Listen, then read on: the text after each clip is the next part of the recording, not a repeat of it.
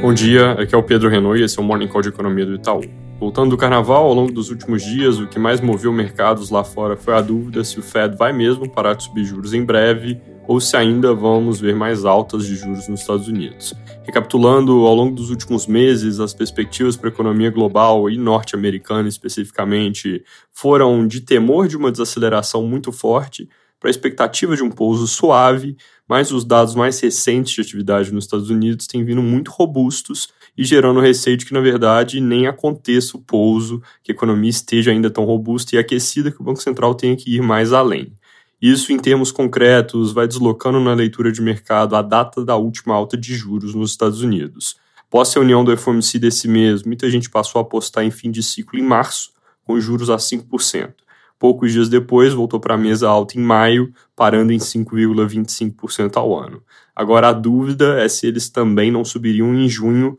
inclusive com possibilidade de aumentar de novo o ritmo para meio ponto por reunião.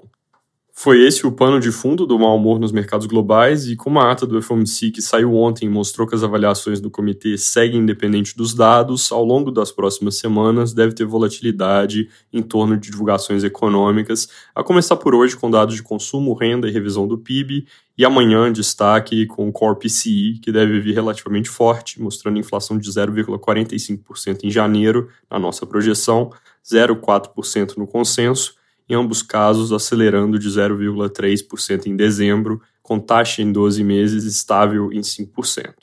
Do outro lado do Atlântico, hoje esse é o número final de inflação da zona do euro, que veio um pouco acima da prévia, tanto no número cheio quanto no núcleo, que ficaram em 8,6% e 5,3%, respectivamente, patamares altos que devem seguir dando subsídio para discurso duro por parte dos membros do ECB. Aqui no Brasil, o noticiário mais fraquinho por causa do feriado, que no caso do Congresso dura até o fim do mês, no que diz respeito a comissões e votações. Hoje tem uma entrevista interessante do Gabriel Galípolo, secretário executivo da Fazenda do Estadão, com destaque para a sinalização de que a proposta de nova regra fiscal está avançada e terá regra de gastos e previsibilidade para despesas. Ainda sobre a agenda econômica, o mesmo jornal traz que o governo já prepara a discussão da segunda etapa da reforma tributária para discutir no segundo semestre o plano sendo aprovar nessa primeira metade do ano a simplificação dos impostos sobre consumo, para depois falar de tributação da renda, com aumento de arrecadação via tributação de dividendos e aumento da alíquota do imposto de renda.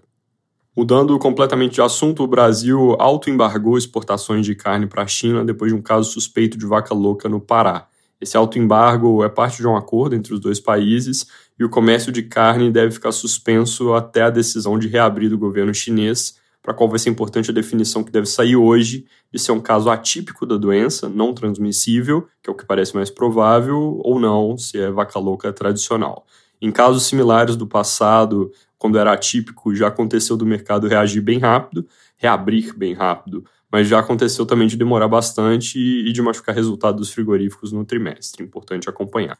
Ao longo dos últimos dias, teve pouca divulgação de dados, mas vale destacar a pesquisa Focus, que continuou com alta das projeções de inflação, em especial para os prazos mais longos. Teve alta de 3,6% para 3,78% na projeção para 2025, de 3,5% para 3,7% para 2026, contra a meta de inflação de 3% para ambos os anos. Hoje não tem nenhuma divulgação, mas amanhã tem IPCA 15 de fevereiro, que deve vir salgado com a sazonalidade de reajuste escolar com o núcleo de serviços provavelmente estável e continuidade do recuo no núcleo de bens. No mês contra mês, a inflação deve ficar em 0,73%, que traria recuo de 5,9% para 5,6% no ano contra ano. Também saem sondagens de confiança do consumidor e da construção pela FGV. É isso por hoje, bom dia.